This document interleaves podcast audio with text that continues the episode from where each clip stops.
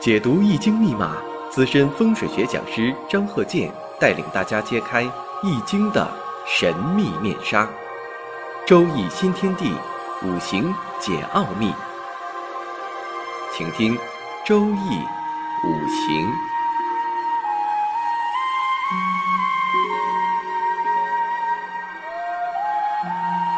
上山微电台荣誉出品。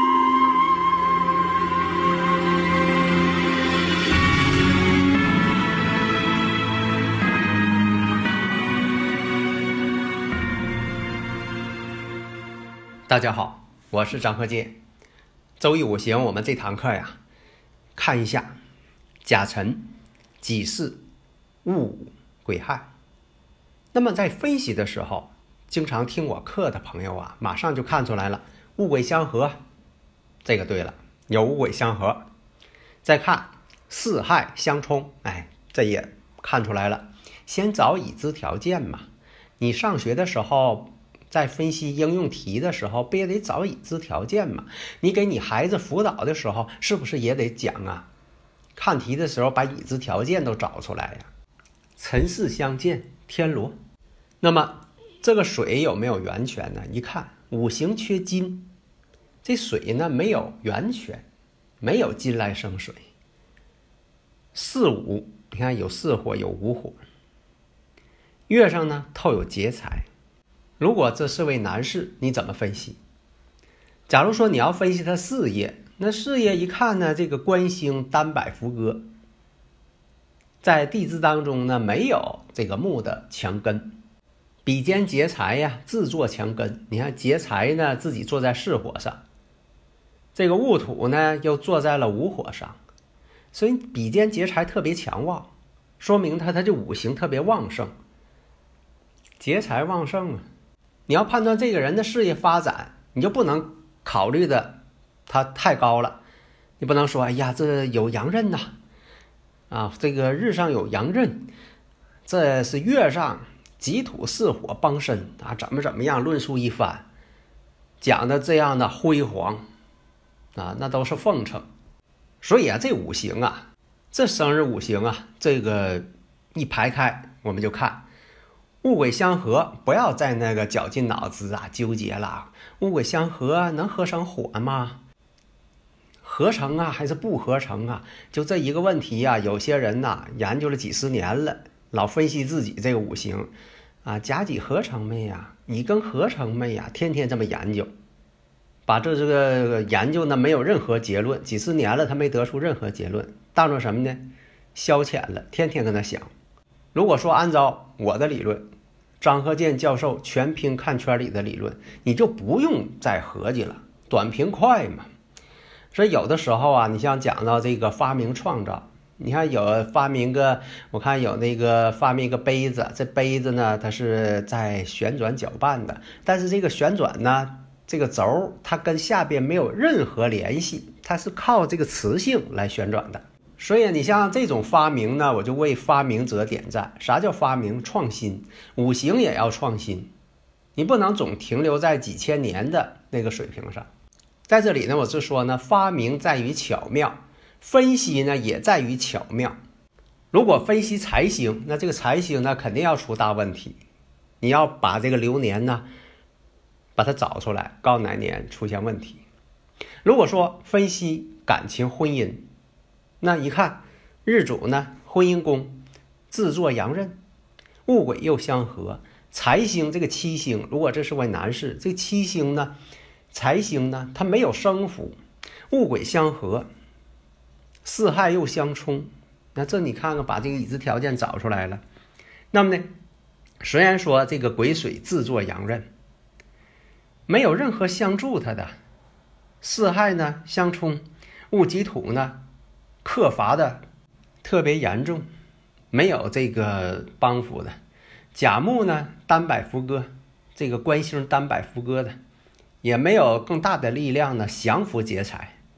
甲己呢又相合，不但不降服，这个甲己呢相合的时候，这个甲木都变性了，又变成土了。本来它是木，变成土了。这就是经常讲的贪合旺克嘛。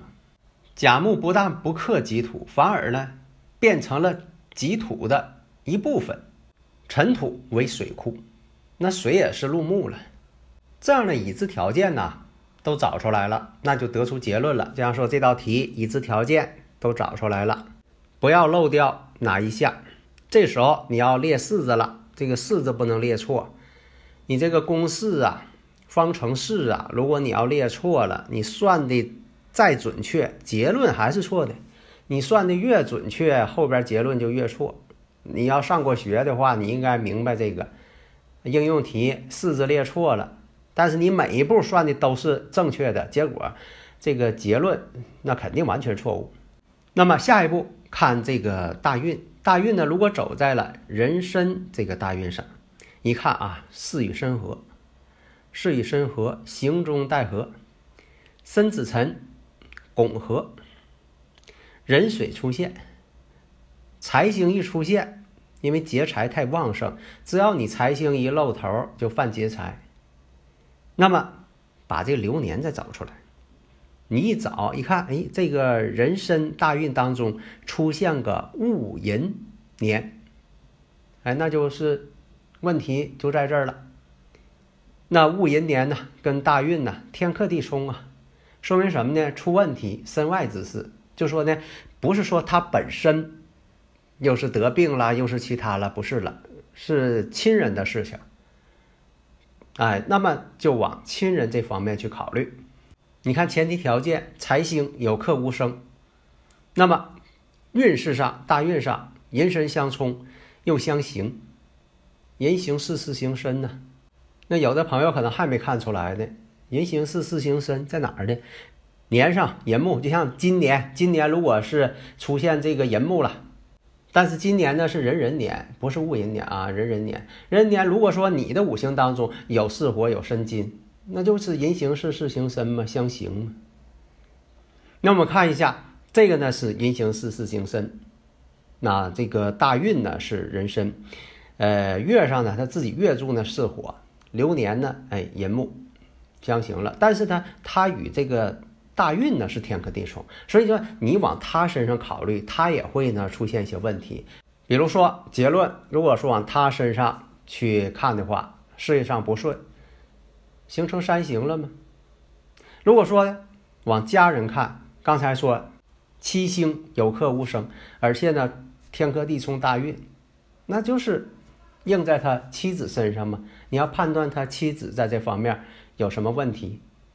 哎，那又正确了，因为什么呢？这个人呢，他不是说这一年就发生一个事情，或者是在同一时期他有不同的事情。古人讲嘛，“福无双至，祸不单行”，他总有就是就都赶到一块儿去了啊。但是你判断一个是在事业上啊有什么问题，得出一个结论，结论呢肯定是具体的，在这里呢也不方便说。有些关键词不方便说，所以说他这个结论肯定是我得出来是具体的。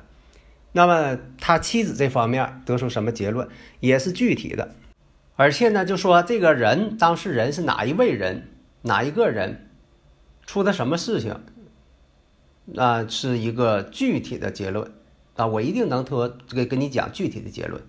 所以下一堂呢，我们再分析一下如何呢？利用我这个短平快的技巧，迅速得出结论，而且时间节点正确。好的，谢谢大家。